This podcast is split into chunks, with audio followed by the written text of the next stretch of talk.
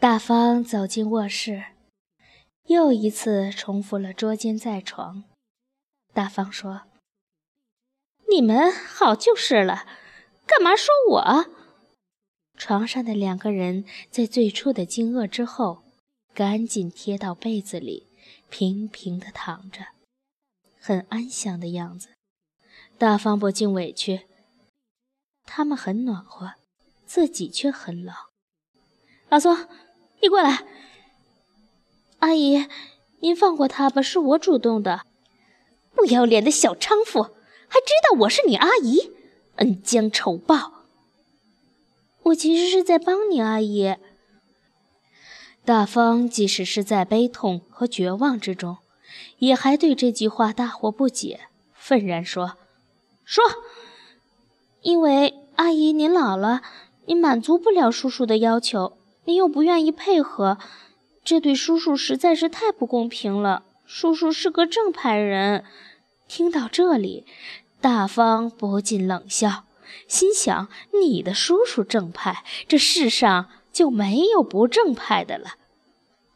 我正是因为爱您，才替您分忧解难，不然叔叔在外面拈花惹草，得了不干净的病，是伤害了阿姨的。”大方哆嗦着：“你这样做就不伤害我了吗？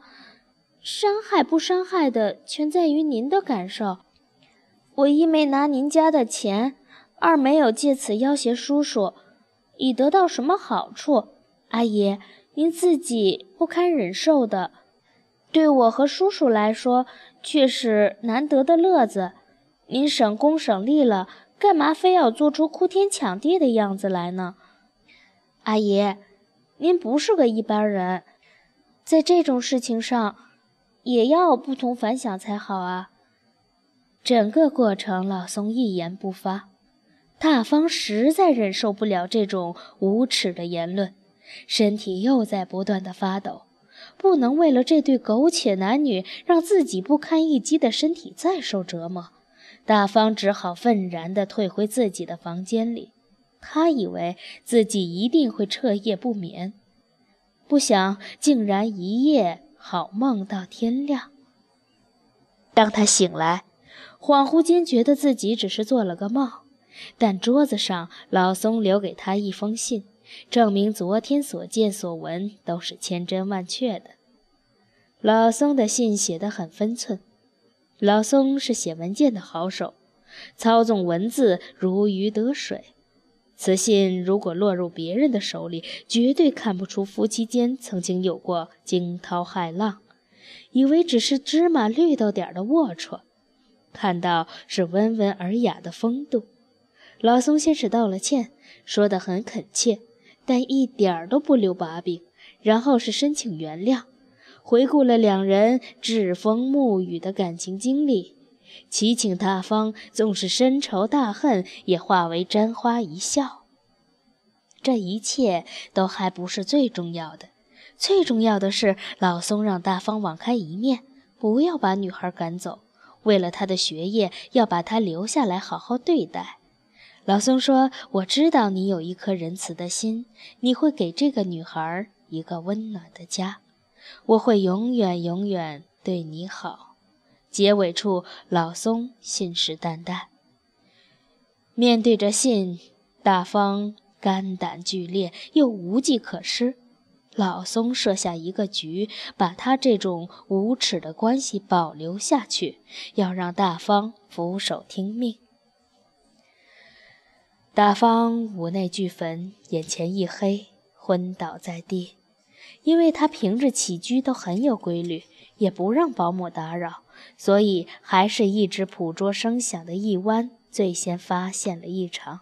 破门而入，看到大方犹如一滩烂泥蹲在地上，赶紧抱起他，然后打电话叫救护车送到了医院。待大方醒来，才知道昏迷中医生已经为他做了急腹症的手术，半截梗阻坏死的肠子已经被切除。大方看到第一个人，居然是冤家对头一弯。一弯显然是昼夜服侍，面容憔悴。护士对大方说：“你的外甥女儿比得上亲生闺女了。”哪个外甥女儿啊？就是她呀！莫非你还有别的？大方闭上了眼睛，眼泪流下来了。面对着他的情敌，他不要说下战书了，就连自己的命都是人家救的。所有的争强好胜之怒，都在脆弱的生命面前败下阵来。大爷，你醒了，我就上课去了，耽误了很多课，再不努力，我都毕不了业了。大姨夫下班后会来看你，他有一个重要的会议脱不开身，不然会一直守在您身边的。一弯拢拢纷乱的头发匆匆离去。听到他们的对话，护士说：“你外甥女上大学呀？大学？你小看她了，她是博士。”大方有气无力地说。他听到了自己的话在医院白色的墙壁上撞击回音，居然有了几分炫耀。哟，看不出来，还是个女博士呢。你们家有福啊！你嫁了这样有头有脸、知情义的丈夫，外甥女又是博士，难得难得。坟上烧高香了，祖宗庇佑啊！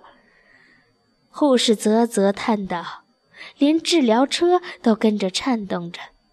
大方像僵尸一样躺着，一动也不动。当身体不能动的时候，思维就格外的敏锐。他突然想到，这样也很好。他要好好的活着，让他们只能在暗中偷鸡摸狗，在表面上，他们要服侍他，要对他亲切有礼。他还需要什么呢？名分、金钱、道义都在他这边。他完全可以雍容大度、慈悲为怀，这才是大人雅量、高光日月。记忆的苦水在时间的山顶慢慢冷却，直到凝成了万古不化的寒冰。当老松来探望大方的时候，大方已经自己调理了一番，处变不惊。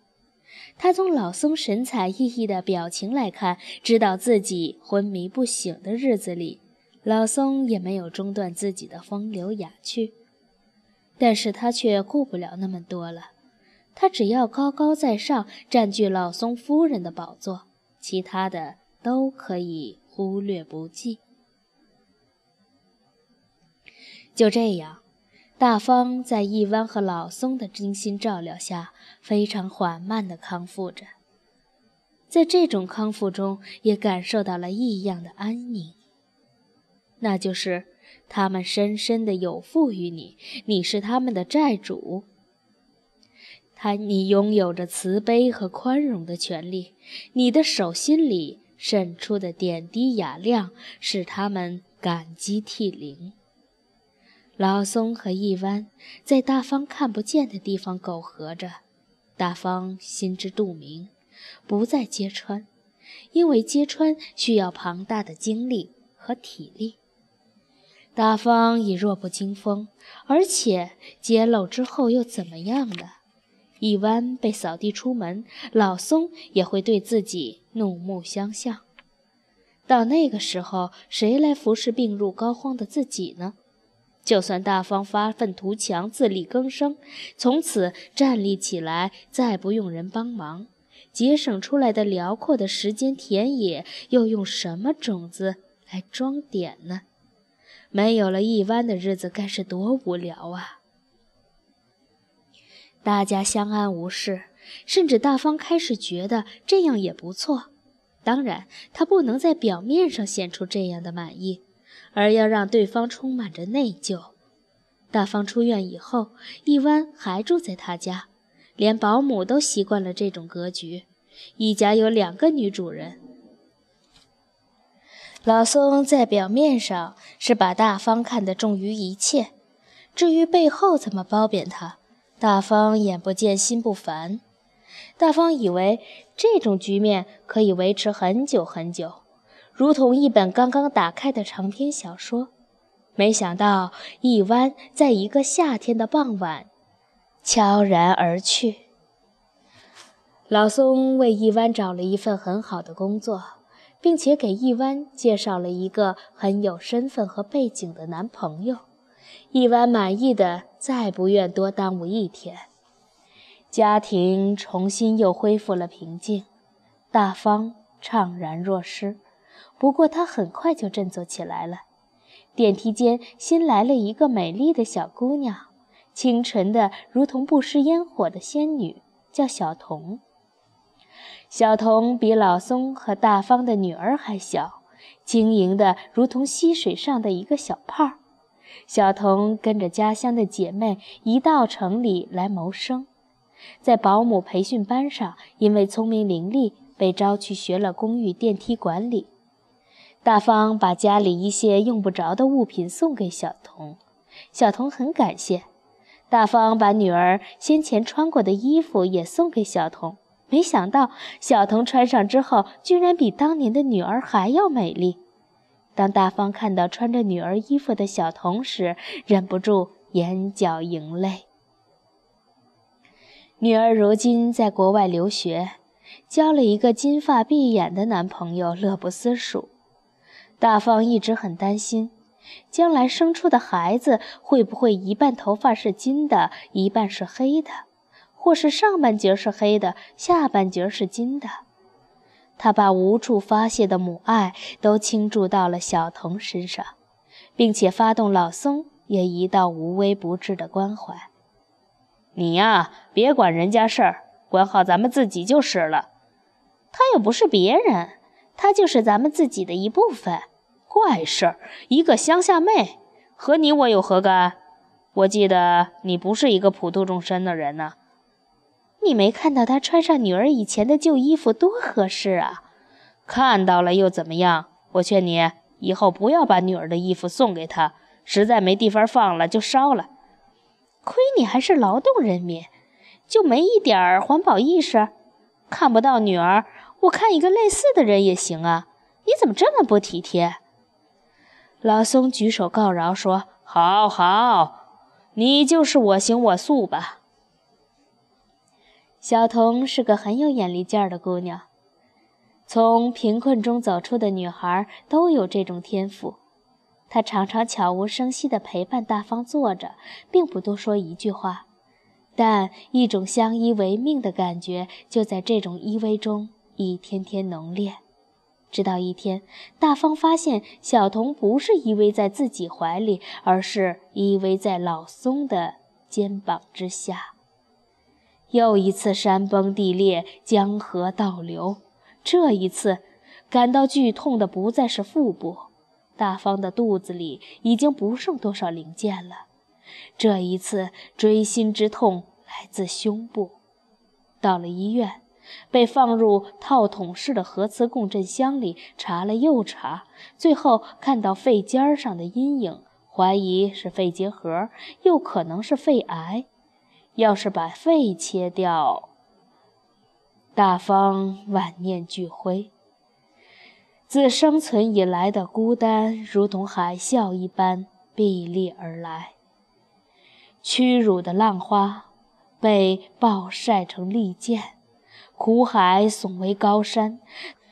他在利刃中穿行，血肉模糊，只剩下一具。满目疮痍的木乃伊。大方的故事讲完了，眼巴巴地看着赫顿。漫长的倾听过程，赫顿一千次走神，又一千零一次把自己拽回来。这不是一个好听的故事，更不是一个高尚的故事。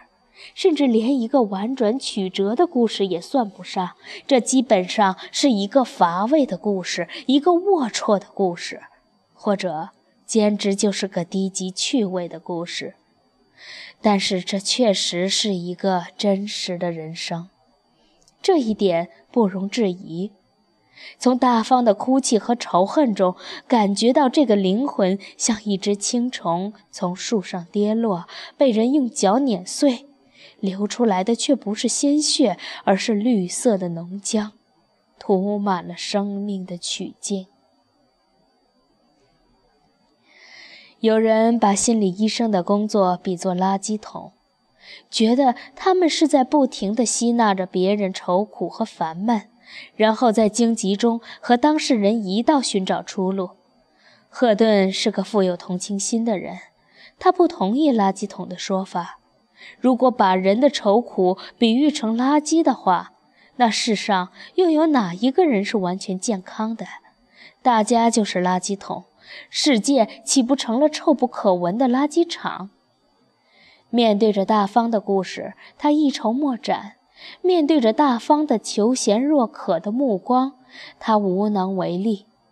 如果把大方比作一种动物，赫顿觉得它是一只病龟，缩在黑暗的海滩上，斑驳的记忆把他疲惫的双眼挤出比海水还咸的泪。那些泪变成生锈的钉子，把过去悬挂在那里，晒成古铜色的咸鱼。赫顿不能向自己无能而投降，也不能空洞地盯着来访者毫无作为。他问大方：“那你打算怎么办？”“我就找你来了。”“你找到我怎么样呢？”我就把我的事情告诉你，然后呢？然后就是你的事儿了。赫顿一字一顿地说：“这不是我的事儿，这是你的事儿。”大方傲慢地说：“可我付钱了，你应该为我排忧解难。钱并不能解决所有的问题。你和你丈夫很有钱，可你还是不快乐。我不快乐，用不着你来提醒。”你说，你到底有没有办法？气氛陡然的冷峻了，但事关原则，赫顿不能让步。他说：“我愿意帮助你，但你必须承认这是你的事儿。你收了我的钱，也就成了你的事儿。受人钱财，替人消灾，天经地义。如果我把你的钱还给你，我们是不是就两清了呢？”通过多次来访，大方已经在这里付出了一笔不小的费用。他惊讶赫顿不会让到手的鸭子再长出毛飞走。为了让心理师更好地为自己出主意，他决定再杀一杀这个小个子心理师的威风。好啊，那你想想吧，下一个咨询日我还照常来。你不能为我出主意就把钱给我退了。顺便说一句。今天呢，我只用了一半的时间，所以费用我也只交一半。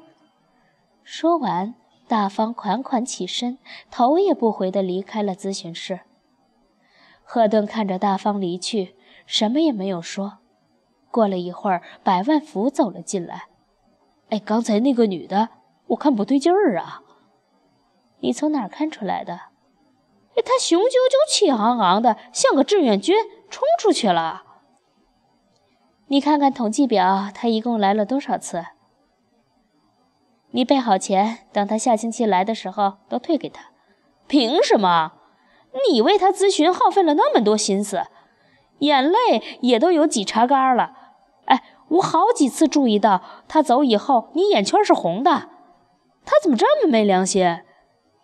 就算我再投入，也没有办法给人解决问题，人家要索赔，也是有道理的。有什么道理呀？这又不是买卖电视机，多少日子内包修包换的，这是精神产品。只要你尽力，他的问题当然主要还是他自己负责。一句话点醒梦中人，赫顿说：“你说的对，他的责任在他。我差点被他牵着鼻子走了。癌症有治愈的，更多是致死的。谁敢赖医生？心理毛病。”也是治不好的，赫顿说。话虽然这样说，但我总觉得自己的力度还不够，手艺不成，该退还得退。你把钱给我准备出来，下星期他来了，我再相机而动。钱没了，到哪儿去了？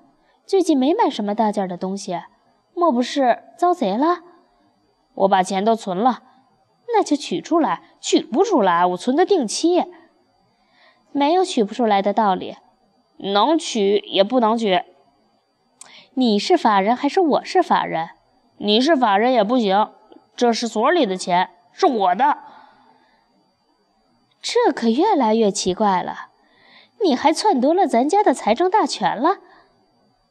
你不要急，这个诊所所有的投资都是咱家的，你不拿工资，我也不拿工资，图的就是赶紧挣点钱，把你这个借的饥荒还上。你要是把诊费给退了，开了这个头，以后谁要是不满意就退货，那咱们就没法干了。我是从长远着想。赫顿不得不同意百万福说的道理，特别是提到了欠账。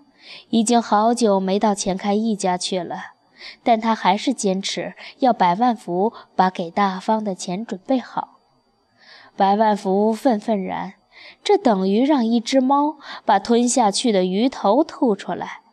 猫被捏住了脖子，像一只鱼鹰，吐出的头上还带着血迹，然而还是吐出来了。下一次咨询之前，赫顿有些紧张。他不知道大方会不会来，私底下甚至期望大方不要来。那笔钱他已经准备好了，他希望大方收回这笔咨询费，永远消失，把这个人和他的故事从脑子里剜掉。大方准时到了，坐落之后，他看到茶几上堆放的钱。这是你所付的看心理医生的全部费用。如果今天你离开的时候还不满意，可以领回去。”赫顿淡淡的说。大方有些吃惊，好像没有料到这手。你可以留一部分，毕竟你也付出了劳动。谢谢。不过，如果说我这个心理医生对你完全没有帮助，那我不能收你的钱，收了会让我不安。也不是一点笑都没有，起码你一直在听我说话。普天之下能找这么个地方也不容易。我希望能给你更多的帮助，仅仅是听人说话，一台录音机就够了。我很想听听你的看法，告诉我今后怎么办。没人能告诉你。我要，我要把这个故事讲给任何女人听，她们都会给我出主意。说完，他又叹了口气。只是我信不过他们，他们也不能承诺给我保密。说到这儿，他猛然的顿悟：“哎，我要是把钱拿走了，你还能保密吗？能。这我就放心了。任何一个女人都可能给你主意，但是心理师不会。那那心理师还有什么用？心理师的用处是帮助你理清脉络。”大主意你自己拿，你帮我理清脉络，我怎么不觉得？你太沉不住气了。我正要谈我的看法，你就要退钱，那那你现在说，我还在咨询，你应该负责。赫顿索性破釜沉舟，把压抑已久的愤怒喷涌而出。你要听我的脉络，可以，我就告诉你，打个预防针，你可要坐得住。和你的逻辑南辕北辙，大方的涵养比赫顿预料的要好。他微笑着说：“说吧，我都到这儿来了，就是为了听一听不一样的。”赫顿想，这可能是为大方做的最后一次咨询了，因为决定退费，他终于可以畅所欲言了。